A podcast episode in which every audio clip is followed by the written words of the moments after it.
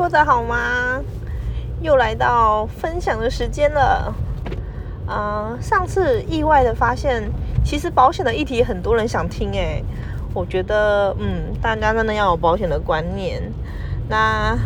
想跟大家讲一下那个小孩子的保单好了，就是新生儿的保单。那我算是还蛮，我两胎。两胎都呃差别蛮大的，就是第一胎的时候，老实讲我不知道新生儿保单是什么，所以嗯也也也导致后面的保险状况不太一样。那先讲老大好了，老大其实因为我的那个子宫肌瘤开刀的缘故，然后他很神奇的是，其实受孕的日期是在呃肌瘤开刀之前。所以就是他躲过了腹腔镜的手术，然后他很顽强的，就是很安全的，就是胚胎有着床成功。那到了我发现自己怀孕的时候，很那个医生有特地去请教他的一些医医界的前辈，说这样的状况孕妇能不能生产？那他们有说，就是其实在开刀之前就已经着床成功的话，基本上开刀后他。还健在的话，应该是没什么问题，只是，呃，要非常小心，就是呃肚子太大的话，可能会有子宫破裂的风险。那建议我就是提早开刀，呃，开刀生产。那所以我的小孩在三十八周的三十七周六天还是几天的时候就开刀生产。那那个时候一生出来的时候，他有点呃吸到胎便。然后呼吸窘迫，所以他就是送马上送慈济的那个新生儿加护病房 NICU。那在里面住了七天以后才出院，然后出院时的状况都还 OK，只是那个呃有一点黄疸的现象，然后。之后也回诊也 OK，所以我一直以为呵 这样的状况应该投保不太是问题，但其实我错了，就是这样的状况投保当然是问题，因为他有住过 NICU，所以当时我先第一个投保是投保国泰，国泰的保险，然后那个。嗯，当时的业务员，然后是我们的一个亲一个亲朋好友，他就他就说不通过，需要我再去做检查，确认，嗯，他的记录里面当时讲的那些症状都是 OK 的。他有特别提到一个小孩的心脏的半圆孔没有，呃，像是没有关闭吧？那这个症状在小孩的小孩的那个。呃，刚出生的小孩非常有这样的状况，通常会在六个月后或是一年内就完全闭合，所以其实是不用太担心的。可是我们还是做了那个心脏超音波，就带小孩子去做心脏超音波检查，确认 OK 没事，但是就还是被拒保了。然后我就想说，保个保险有这么难吗？因为那时候小孩已经三个月了，我就想说。就觉得又做检查又不通过，然后嗯，国泰一直没有给我们一个很正式的原因，对，然后哎，可以讲可以讲这这个保险公司的名称哈，那我就又找了一个原差啊差大哈这个保险公司的业务员，那他有推荐我一个保单，只是那个保单的金额太高了，它是呃将近三万多块的医疗险，然后我觉得。呃，跟我的预算有点超出预算了。我我那时候预算就是两万以内，就是我希望一年可以控制在两万以内，然后要有医疗险啊什么的，跟意外险之类的。好，然后于是啊，但是元大的的的那个是那个保保险员啊，他有说，他说，嗯，我帮你把那个。之前被拒保的记录给拉掉了，所以你不用担心。我不知道他讲的是真的假的，如果有相关的从业人员可以回回复我一下，这样就是真的可以把拒保的记录拉掉吗？我是很质疑啦，哈。然后好，然后连续两家都不能保，以后其实有一点觉得算了啦，干脆不要保好了。但是，嗯，我哥哥就介绍他的学妹给我，他学妹那时候才刚入行，然后是那个保险经纪人，他就根据我的预算，然后做了一些呃定期跟终身的规划，然后金额也也落在两万以内，大概一万六千多块。嗯，我觉得呃一万五千多块，那涵盖了呃重大伤病险，然后重大疾病险跟那个实支实付双实支实付，还有意外险，那我觉得还蛮嗯是在我预算内，然后也做到了用干岗的原理去把我的保险规划补足，那我是还蛮开心。这个金额就是有在我预算以内，然后也很开心。过去这五年内，虽然只缴了保费，没有用到。好，那我再说说第二胎好了。第二胎的时候，我就是呃生完以后也很顺利的，就是住院，呃七天后就到了月子中心。那那时候我就约我同一个保险员，跟他说，嗯。方便的时间啊，直接过来就是把一些单子签一签，就直接投保。呃，所以小孩子的新生儿健保的筛检我是有做的，只是自费的筛检我没有做，我并没有做这样。那也很顺利的就投保通过。然后这一次的时候，因为已经事隔两年嘛，然后那个对方就有说，哎，现在有一个就是比较好的呃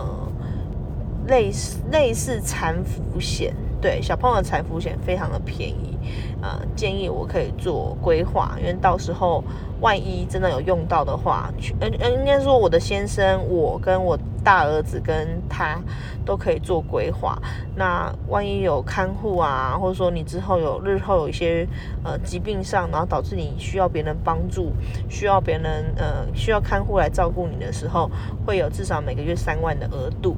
好，然后这个认定是用健保，呃，健保的呃失能的检那个测量来计算，所以不会像呃那个长照险那么严格。OK，好，那讲到这边，大家就大概知道说，哎，其实保险有的时候它保的是一个。风险，所以它没有用到是最好，但它如果用到的时候，你就会呃减轻非常非常多的负担。好，所以我我自己本身做了三个十支实付，然后我的小孩也是呃是做了两个双十支实付，然后每个家人都有呃医疗险跟意外险，然后跟重大疾病险。然后他们有产妇险，然后为什么我没有产妇险的原因，并不是因为我的那个我没有买他的，我我不喜欢它的金额太贵或什么，而是因为 我被抽到要做那个健康检查，然后我健康检查之前有一些药物过敏，当时有一些药物过敏导致我有发炎的状况，然后。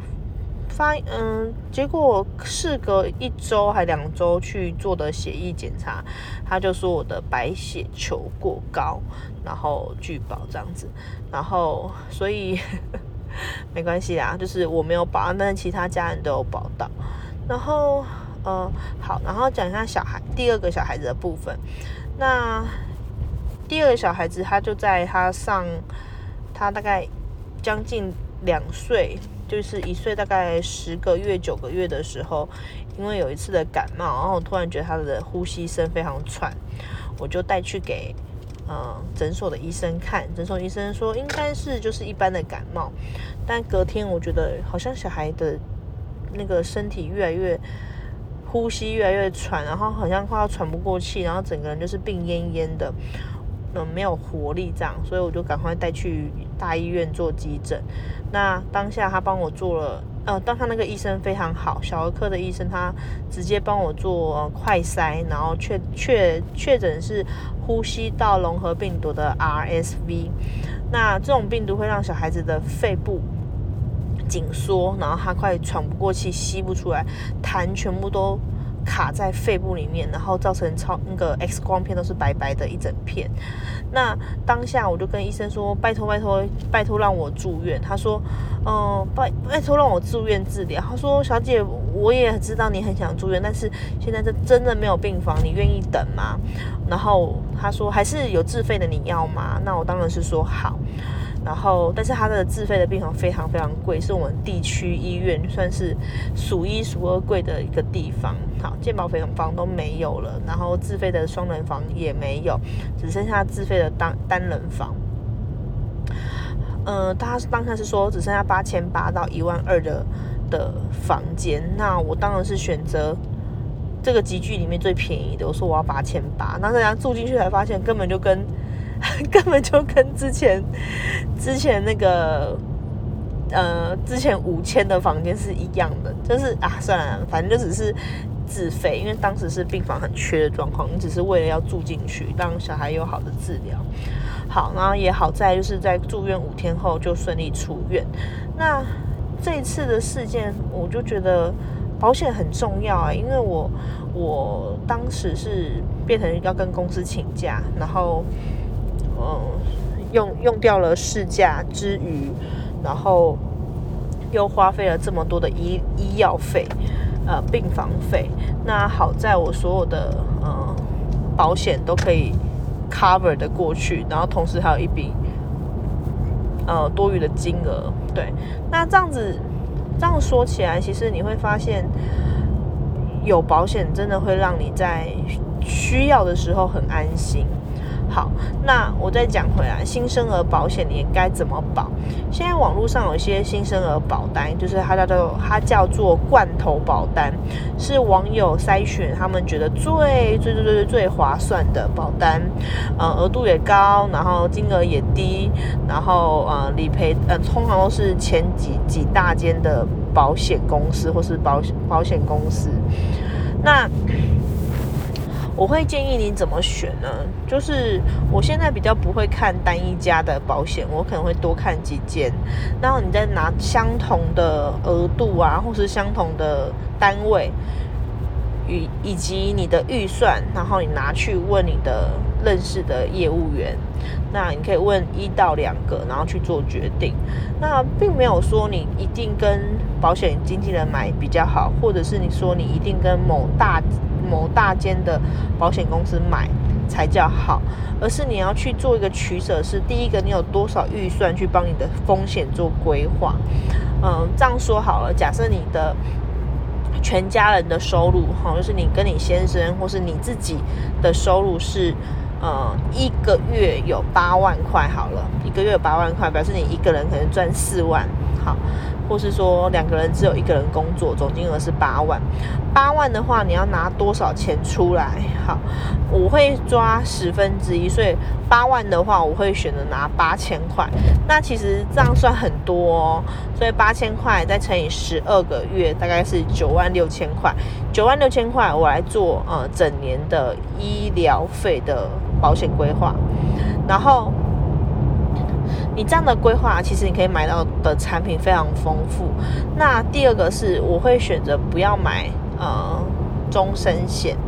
呃终身，特别是终身的寿险，因为我觉得终身寿险的额度，或是说寿险的额度，你应该是要越低越好。为什么我这样讲呢？就是其实我们在寿险的的经的需求，应该不是现在，而而是。现在我们的经那个经济能力还没那么好嘛，我们就选择差不多就好，比如说呃十万或二十万就够了，或者是你可以选择，比如说你还有房贷，你还有车贷，你选你房贷跟车贷的余额偿还的余额，假设你房贷还剩下五百万，然后你的车贷还剩下五十万，那五百五十万就是你的寿险应该要有的额度，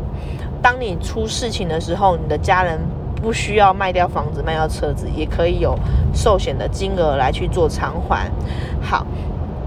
那通常终身型的寿险，你要买到五百五十万的额度是非常非常贵的哦。可是呢，如果是呃，就是定期的，就是一年一期的呃寿险，那它只需要将近十分之一的金额。所以，呃，大家可以试算看看，如果是呃五百五十万的寿险，一年。的金额是非常的便宜的，好，然后呃再来讲到就是呃病房的部分，我觉得病房的部分有补贴就好了，不一定要补贴到那么高的金额。比如说你的病房费啊，其实不需要到呃像我我们家是可能到七千八千甚至九千，其实我现在想一想，其实不需要那么多。为什么？因为第一个，你如果没钱，我们还是可以。排队等健保房嘛。那如果说你需要，你想要有好一点的照料，或者说你想要就是有一点私人空间，不要跟其他病人挤在一起，那我们也可以考虑双人房或是单人房。那它大约都会在五千以内。好，所以你的呃病房费的补助不需要到那么高，因为最主要是补贴一点就好了，剩下其实你自己还是要出嘛。有补贴三千，你还是自己要出两千块，这个逻辑要先有。然后呢，再来就是嗯住院的杂费，或是手术费啊，或是其他的费用，这个就要靠实支实付来帮你负担。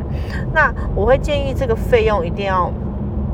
一定要是双，至少是双十，至少要买两家。为什么呢？因为第一家可以帮你 cover 掉真正的医疗费用的支出，第二间可以帮你做补贴，比如说补贴你的请假费用，补贴你呃你请人家来照料的费用，或是补贴一些你买一些水果、一些营养品的费用。好，那讲到这边，不知道大家大概有没有概念，就是说，呃，我们的保险。特别是帮小孩买的保险，需要规划在自己的保险前还是保险后？我我觉得好多妈妈或爸爸先帮小孩子都买好了，结果自己却没有买自己的，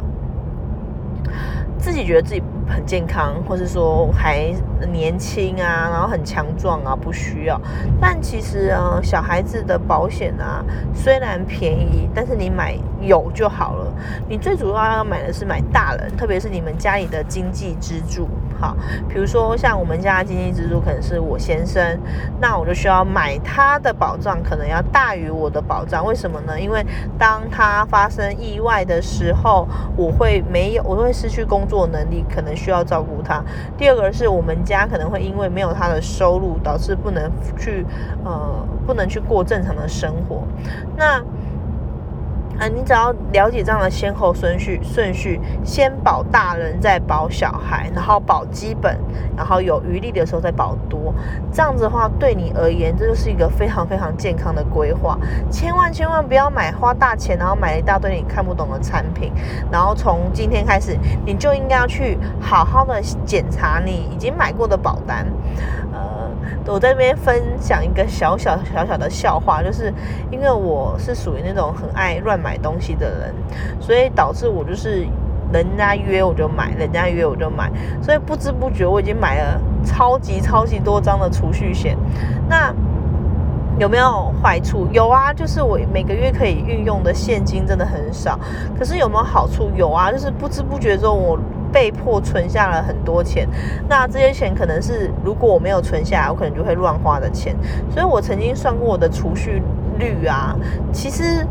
可能比一般人好高哎，几乎已经到了快要到五成的地步了。对，就是我我的收入的五成，我可能全部都拿去缴缴那个储蓄险了。那但是现在已经知道很多种投资工具以后，你就会发现，其实你不要把所有东西全部修黑在一个，全部梭哈在一个保险上面，而是你要去知道各个工具的不同优劣点，然后去选出你最适合你的部分。对啊，那我希望大家透过今天的分享以后啊，可以认真的去想一想，如果今天是你要买保险的时候呢，你会怎么买呢？好，希望你跟我分享哦。谢谢您的收听，我们下次再见喽，拜拜。